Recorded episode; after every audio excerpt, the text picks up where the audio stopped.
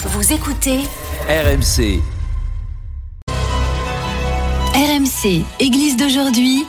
Matteo Ghisalberti. Bonsoir et bienvenue dans l'Église d'aujourd'hui, l'émission euh, religieuse proposée par le diocèse de Monaco tous les samedis soirs après l'after-foot sur RMC.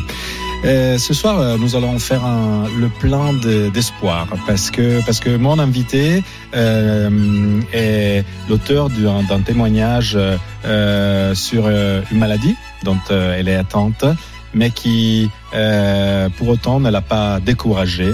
Et c'est pour ça que je reçois avec beaucoup de plaisir Charlotte Sens. Bonsoir. Bonsoir. Euh, vous êtes euh, euh, l'auteur du livre Le prix de la jubilation.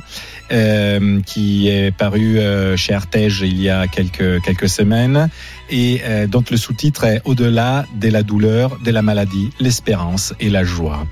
je précise pour nos auditeurs que euh, vous êtes euh, euh, atteinte d'une maladie auto-immune qui provoque une réaction excessive immunitaire. Est-ce que vous pouvez nous dire comment c'est votre quotidien? Je me permets une correction, c'est une maladie auto-inflammatoire et la, nuance pourrait paraître, pardon, la nuance pourrait paraître enfin, la est subtile. Les maladies auto-immunes ça s'attaque un système immunitaire euh, euh, adaptatif et les maladies auto-inflammatoires au système immunitaire inné. C'est une découverte euh, assez récente qui date de 1999. Donc voilà, c'est une maladie auto-inflammatoire qui au quotidien provoque de vives douleurs de type neuropathique, musculaire, articulaire.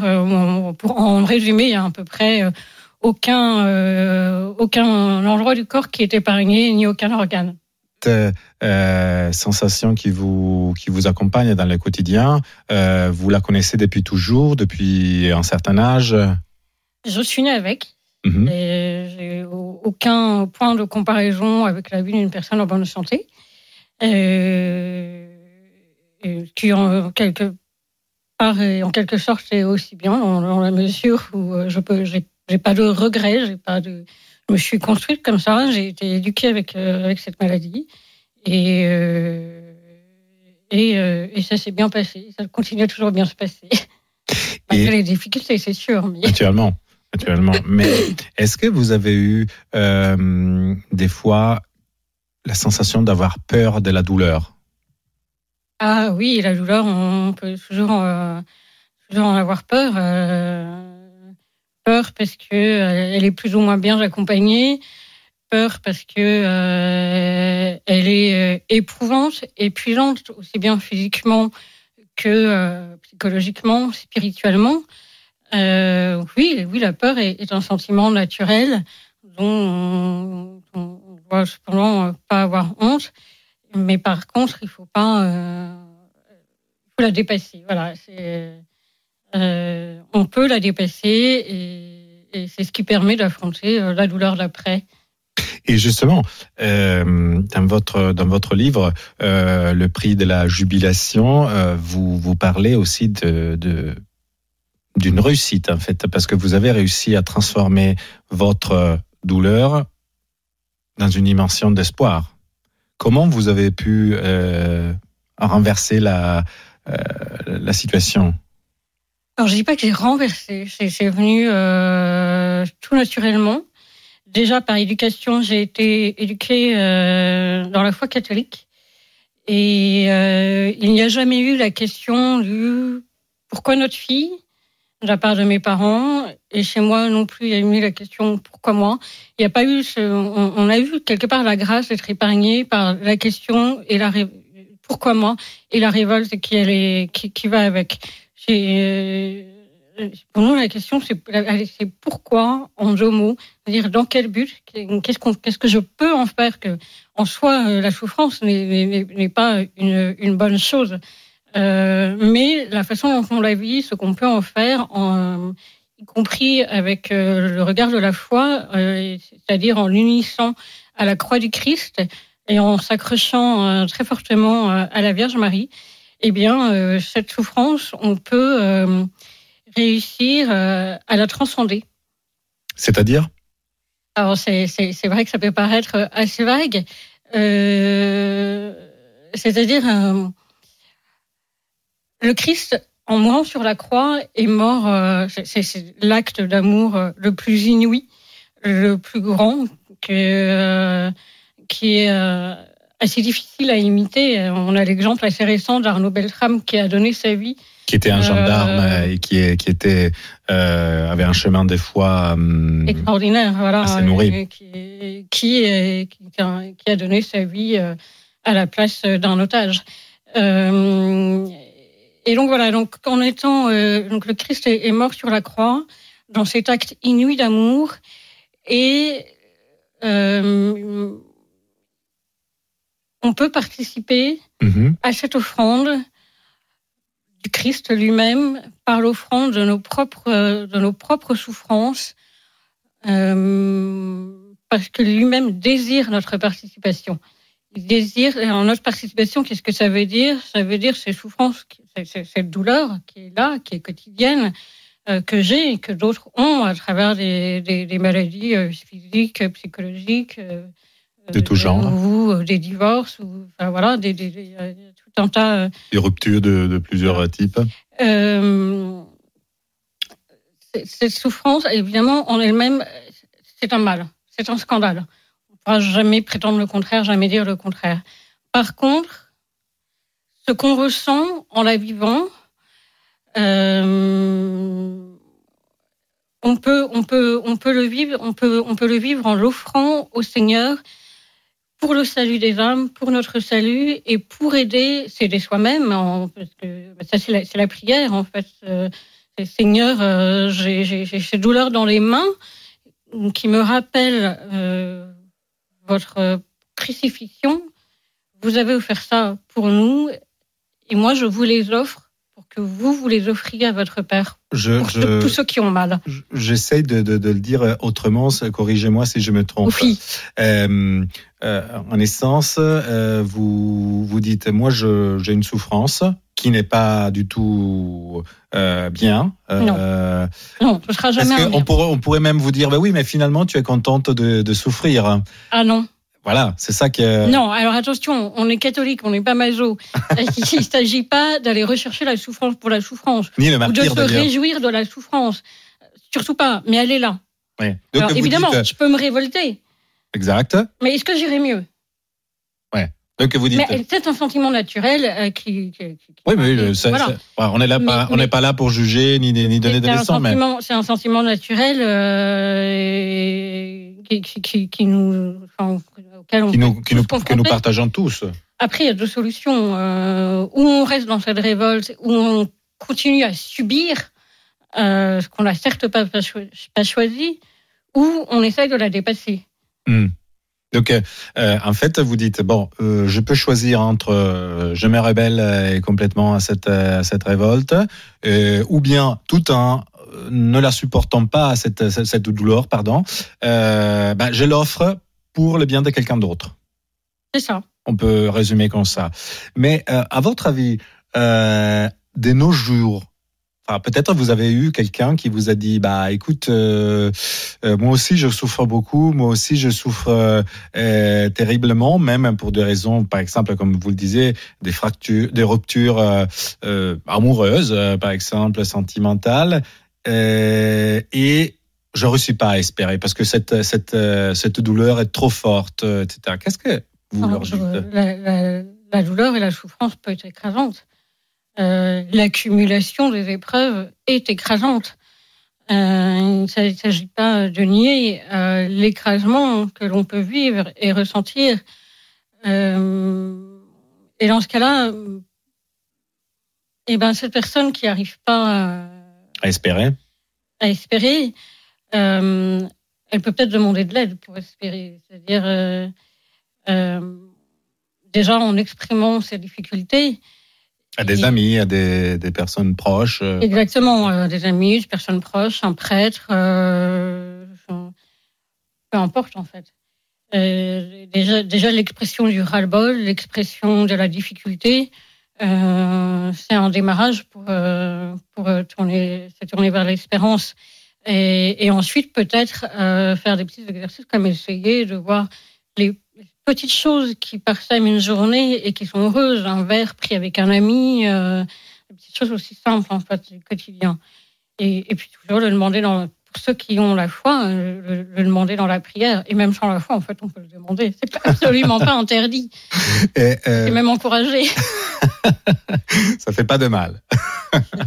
Euh, je, je me demandais, les, les médecins que vous côtoyez, j'imagine, euh, que vous disent de votre euh, attitude? Ah, que, que, que vous disent les médecins que vous rencontrez de votre attitude, de votre...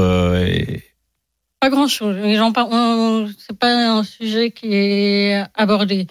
Le médecin aujourd'hui, souvent, en tout cas parmi ceux qui me soignent, euh, sont souvent des, des- des grands techniciens. On est là, euh, on est là. hein, c'est, un- si vous voulez, c'est un peu comme euh, le moteur de la voiture. Euh, Il y a un mécanicien qui va aller resserrer un écrou, euh, un autre qui va aller faire la vidange.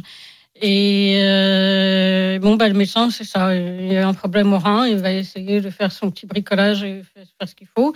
Euh, je ne dis pas ça de façon euh, à mépriser les médecins. hein. Ils Non, font non, un, un travail non- absolument extraordinaire. absolument pas là. Et si je suis en vie aujourd'hui, c'est grâce à eux. hein. Ça, je, je leur, je leur en suis euh, infiniment reconnaissante. Mais en, quant à la façon de vivre la maladie, et d'ailleurs, je pense euh, que euh, l'attitude des médecins, en- euh, des palliativistes, de ceux qui sont médecins en soins palliatifs, ils ont une façon d'appréhender le patient qui est beaucoup plus globale, Mhm. beaucoup plus respectueuse de ce qu'on peut vivre, qui intègre la famille, qui tient compte du milieu socio-culturel, qui tient compte des difficultés spirituelles. Ça peut paraître étonnant, mais c'est pas parce que la médecine est laïque et que, enfin voilà, elle a face à elle une personne qui est là euh, euh, avec euh, son âme, son intelligence, sa volonté. C'est pas seulement un corps. Et je pense que ça, la, la médecine palliative a une approche absolument merveilleuse du patient. Et mon espoir, mon espérance, c'est que justement, on s'en inspire de plus en plus pour redonner euh, aux patients, aux malades qui, qui ont du mal à vivre euh, avec des quotidiens douloureux et, et compliqués, euh, justement pouvoir euh, redonner cette petite lueur, cette petite joie qui va permettre d'espérer, euh, d'espérer au sens euh, Intense. d'espérer déjà tout simplement euh, au sens premier du terme et ensuite d'espérer au sens spirituel, d'espérance. Euh, et voilà. quelque chose de- d'encore plus élevé. Euh, je reviens à votre livre, euh, Le prix de la jubilation. Euh, Est-ce qu'il y a des figures des saints qui vous, ont, qui vous inspirent, qui vous accompagnent peut-être aussi d'un beau Beaucoup. Par exemple, en- L'Église en est riche. Euh, Sainte Catherine de Sienne. Euh, justement, euh, les- ces dialogues et ces oraisons sont des dialogues sur la souffrance, en fait. Et elle explique, et en la lisant, on comprend très bien justement cette euh, façon, euh, c'est ce que, ce que propose l'Église, c'est-à-dire de, de nous unir à la croix du Christ. Euh, et, elle nous invite à un combat spirituel. Euh, parce qu'on parle de la maladie, mais le mal, c'est aussi euh, nos propres turpitudes, notre péché. Euh, et, et donc justement, là aussi, elle nous invite à ne pas désespérer. Et elle, elle- elle- enfin, voilà, elle montre un peu le cheminement peut- qu'on peut avoir pour euh, aller vers Dieu. D'ailleurs, euh, Sainte Catherine de Sienne était aussi, on peut dire, une fine diplomate parce qu'à son époque, était une femme qui n'avait peur de rien, en fait, parce qu'elle a, elle a écrit euh, aussi au pape qui, qui était venu à, Avignon en le priant de revenir à Rome. mais euh, tous les- dans tous les pays, elle, elle n'hésitait pas à dire euh, euh, de- de- des différents pays d'Europe. euh, elle y allait si pas par les quatre chemins. pas. Ouais, voilà. Donc, euh, elle, tapait souvent du poing sur la table. Et, et, et c'était inusuel pour euh, une femme à l'époque. euh, On parle euh, de, de 1300 euh, grosso modo, si je C'est me ça. trompe pas. Euh, donc c'était c'est une figure. Et à- à- en plus que Sainte Catherine des Siennes, une autre saint ou sainte que, que un autre saint ou sainte. Une autre, euh, Sainte Thérèse de l'Enfant Jésus, beaucoup plus proche que nous. euh, 19e siècle, cette petite carmélite, cette petite jeune fille qui est entrée au Carmel à l'âge de 15 ans. Euh, quand, quand, on voit les adolescentes aujourd'hui de 15 ans, c'est quand même très très jeune. Et elle, elle avait une fois, euh, déjà, elle a une fois déplacé les montagnes, puis il a fallu obtenir l'autorisation d'entrer au Carmel. Elle est allée voir le pape, elle aussi. Elle a été voir le pape, ouais. qui a, elle n'a pas obtenu le, la réponse qu'elle voulait. Mais c'est pas démonté. Donc, bah justement, euh, Saint l'Enfant Jésus, euh, avec l'instant présent, euh, c'est bien une sainte pour notre temps. Euh, Au-delà du côté euh, qu'elle peut avoir l'air très fleur bleue, euh, un petit peu cucul après mais pas du tout. C'est euh, Yves de Saint-Chéron a écrit un livre absolument qu'on magnifique. Qu'on a reçu ici.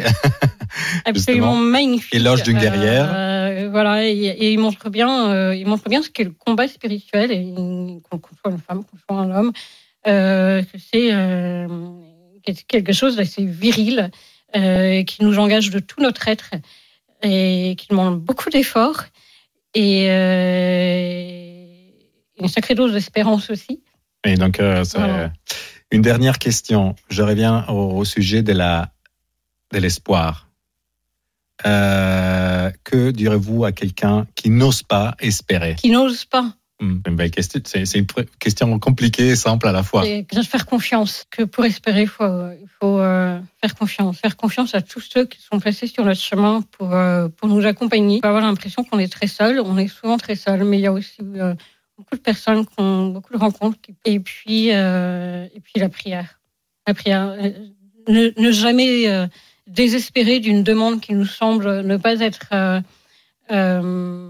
ne pas trouver sa réponse aujourd'hui, mmh. mais euh, harceler le ciel, vous verrez. Y a un moment à part de lui casser les oreilles. J'aime bien cette expression, harceler le ciel. Je vous remercie, euh, Charlotte Sens. Je rappelle que vous êtes euh, l'auteur de Le prix de la jubilation, euh, qui est paru chez Artege il y a euh, quelques semaines. Euh, je donne un rendez-vous à nos auditeurs qui nous ont suivis aussi ce soir à samedi prochain, toujours après minuit, après l'after foot, ici sur RMC, à l'émission L'Église d'aujourd'hui, qui est proposée par le diocèse de Monaco. Bonne nuit. C'était Église d'aujourd'hui, une émission présentée par Matteo Ghisalberti, à retrouver sur l'application RMC et sur rmc.fr.